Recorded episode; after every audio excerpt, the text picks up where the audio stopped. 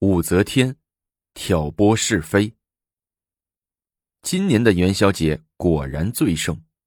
十四日晚，皇帝在大明殿大宴群臣、外国使节。十五日上午，车驾幸演武场。演武场上，旗帜高标，枪刀密布，有马队，有步兵，左右两边分列着九十八员上将，全都是虎体彪形。狼腰猿臂的好汉。这时，领队的中郎将窦楚风上前奏道：“请皇上下令演武。”好，开始。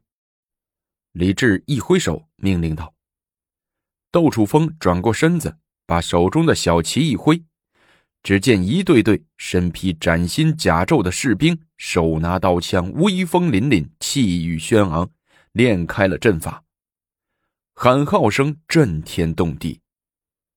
李治连连拍手，笑逐颜开，对旁边的王皇后说：“这窦楚风还真会带兵啊。”皇上，臣妾看着窦楚风有些面熟啊。王皇后故意说道：“哦，他原来是承天门的宿卫。”哦，王皇后恍然大悟。这窦楚风和武昭仪挺熟，臣妾见他和武昭仪在承天门说过话嘞。是吗？李治随口问了一句，也没往深里想，只是瞪着眼睛看操练的人马。这武昭仪也太不安分了，与直门的宿卫将也有往来。萧淑妃一旁帮着腔。李治转过脸说：“嘿。”他今天要是来见了这场面，肯定很高兴。萧淑妃和王皇后对了对眼神，撇了撇嘴，心想：话说到这里，他还不明白，还满口夸他呢。十五日晚，驾临皇宫外西大街的灯会，整个大街全部戒严。驾出时有红纱贴金烛龙二百对，加以琉璃玉柱掌扇，内饰。各执红纱珠落灯笼，分列两旁。御辇院人员推着御辇缓缓前往。驾入登山，观赏花灯。王皇后和李治并排坐在御辇上，她的玉手紧攥着李治的手，笑得光辉灿烂，好像从来就没有这么开心过。御辇旋转一遭后，驾幸承天门。这时。游人才开始放行，纷纷奔赴露台下瞻眼天表，山呼“吾皇万岁万岁万万岁，娘娘千岁千岁千千岁”。欢呼声响彻夜空，连紫薇殿里的武则天也听到了。她在屋子里坐卧不安，恨得直咬牙，嫉妒之火呼呼的从头顶往外冒。李治坐在承天门上，兴高采烈，对王皇后说：“哼，朕这才知道做皇上的好处啊！臣妾这才知道做皇后的尊严。”王皇后瞅着李治，雨涵幽怨的说：“李治拍了拍王皇后的玉手，然后攥紧了她。皇后，朕这几年确实对你不太好啊。皇上能知道这一点。”臣妾就知足了。说话间，几个王子公主排着队过来，给父皇李治、母后王娘娘敬酒。李治很高兴，接过杯子，一一喝干，满意的对王皇后说：“ 皇后虽然不曾生育，可这些王子公主也都是你的孩子，你应该感到高兴啊。只可惜那代王红儿尚在怀抱中，不会走路。”不能给他父皇娘娘敬酒啊！臣妾不认那个什么代王红儿。王皇后生气的放下杯子，怎么？李治诧异的问：“武昭仪又惹着你了？”不是他惹着臣妾了，只是这代王李弘来路不明。李治摸不着头脑，急问王皇后：“此话怎讲？”武昭仪是道宫中八个月生下李弘的，常言道十月怀胎，由此上溯，这孩子是她在宫外怀上的。臣妾身为皇后，不得不查，不得不禀告皇上。李治笑了，哈哈哈。武昭仪说了，红儿是早产。早产？萧淑妃在一旁接上了话。早产是身体不好，不小心闪着了才早产。她武昭仪身体这么棒，又是身处皇宫，有人随侍，不磕不碰，怎么会早产？臣妾生了三个孩子，这点经验还能没有？他武昭仪骗得了皇上，还能骗得了我们女人吗？李治给说糊涂了，一时算不出谁真谁假。他烦躁的摆摆手：“哎呀，这事先不提，看灯看灯。好好的，你俩又来搅朕的兴致。”王萧二人在元宵庆典上的一言一行和那恶毒的诋毁，很快被明丽添油加醋传到了武则天的耳朵里。武则天当时听了，大吃一惊，出了一身冷汗。这真是要人命的造谣啊！一旦皇上信以为真，自己还不得被打入十八层地狱呀？躺在床上，武则天彻夜难眠，紧张的想着对策，肚子还一阵疼过一阵，大概不出明天就要生产了。在心理和生理上，武则天面临着前所未有的挑战和压力。十八日上午，孩子终于咕咕落地。当宫婢报告说是一个小公主时，武则天已疲惫交加、昏昏沉沉。她已经两天两夜没睡觉了。在这两天里，李治也没来看他一回。快，快报知皇上！武则天脸色苍白。躺在床上有气无力的说：“直到下午，李治才姗姗来迟。他看了一眼襁褓中的婴儿，淡淡的问了几句话，转身就走了。当时武则天正在睡觉，醒来后听说这事儿，半天没说话。看来皇上真的相信那两个女人的坏话。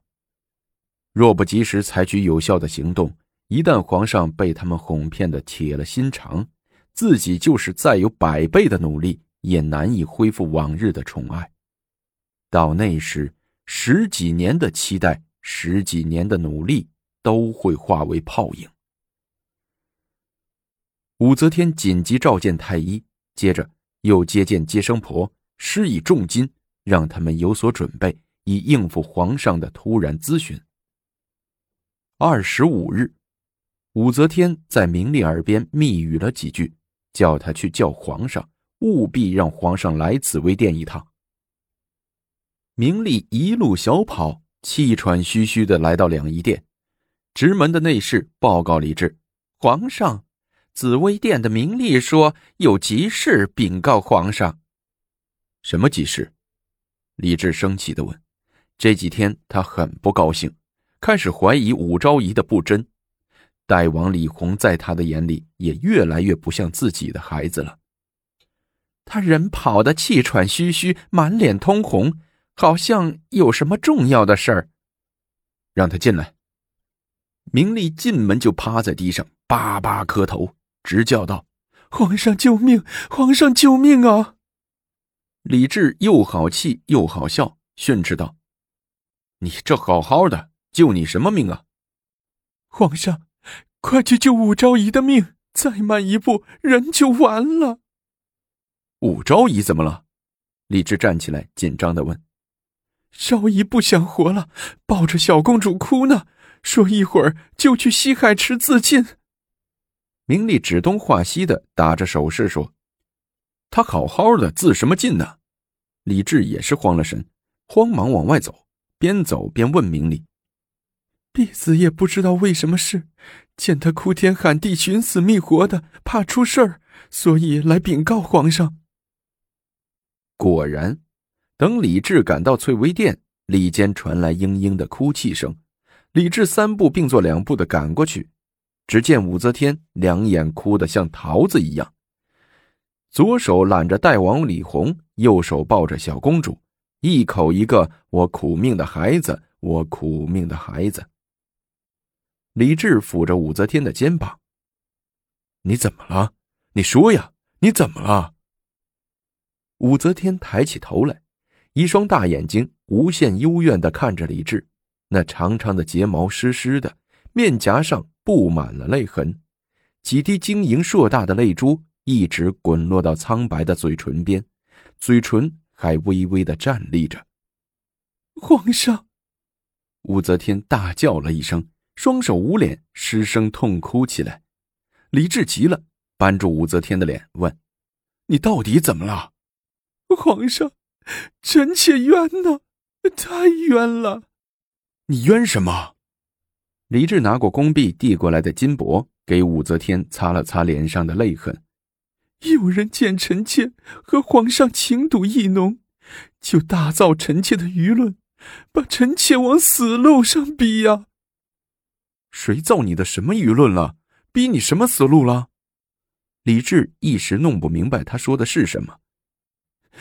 有人说红儿不是臣妾在宫中怀上的，这一句话让臣妾还有何面目活在世上？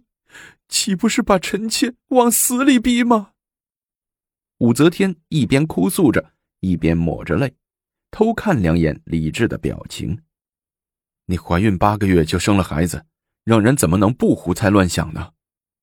李治这话还有责问的意思，他早就想来问武则天了。只是碍于情面说不出口，今天武则天先开口了，李治就决定把话挑明了。刚怀孕的时候，臣妾不是立即和皇上说了吗？皇上还专门请了太医给臣妾把脉，这才一年多的时间，难道皇上都忘记了吗？呃，没忘记，没忘记。其实李治早已经记不清了，脑子里跟浆糊一样，糊涂的很。不过他想，反正当初的太医还在，问问不就真相大白了？赵姨，你别生气了，真的就是真的，假的就是假的，假的变不成真的，真的变不成假的。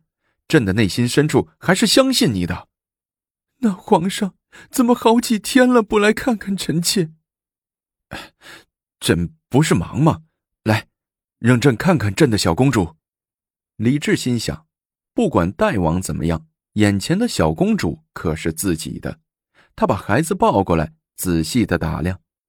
哟，这小公主长得还真俊，是一个茁壮的婴儿，浑身胖乎乎的，像一只粉红色的小猪，娇嫩富有弹性的四肢灵活机动，到处乱蹬。李治一下子就喜欢上了她，抱着孩子哄着叫着，打圈转悠着，早把刚才的不愉快。抛在了脑后。武则天也擦干了泪水，换上了一副笑脸，撅着嘴拉着李治的胳膊，央求着：“皇上，晚上到翠微殿来睡觉吧。”“来，一定来。朕十几天没来，也想你了。”“想我为什么不来？”武则天跺着脚说：“听风就是雨，明明是诬陷臣妾的话，你也当真？”“哎呀！”朕也没十分当真，不过听着也怪扎耳的，越琢磨心里越不是滋味李治说的倒也是心里话。到底是谁在皇上面前说臣妾的坏话的？啊，没有谁，谁说你坏话干啥呀？李治躲躲闪闪，他也不想把矛盾扩大化，他的心里也最希望后宫和睦，嫔妃们人人相处的如姐妹。他的理想国是自己是一条鱼，在后宫里到处游啊游，想吃哪口食儿就吃哪口食儿，没有烦恼，没有忧伤，儿时们和平共处，也不互相倾轧。是王皇后和萧淑妃说臣妾的坏话吧？武则天可不管李治的心，张口就揭露出来。他俩最恨的就是臣妾。恨不能把世上所有的脏水都泼到臣妾的身上。哎，别说了。李治一听这些事儿就头疼，他苦恼的对武则天说：“你们怎么就不能好好相处呢？成天狗撕猫咬的，朕对此已经烦透了。”皇上也能看得出来，臣妾从来不和他们一般见识，总是以德报怨。就是王皇后那里隔三差五，臣妾就过去请安问好。臣妾总想一大家人和和睦睦有多好，只是他们不给臣妾面子，臣妾生了孩子，他们也没过来看望一下。李治想了想，说道：“啊，朕叫他们都来这里，朕给你们调和一下。”媚娘在悲愤中诞下了公主，顾不上休息，就要想办法赢回李治的信任。那么后续会怎样呢？我们下集精彩继续。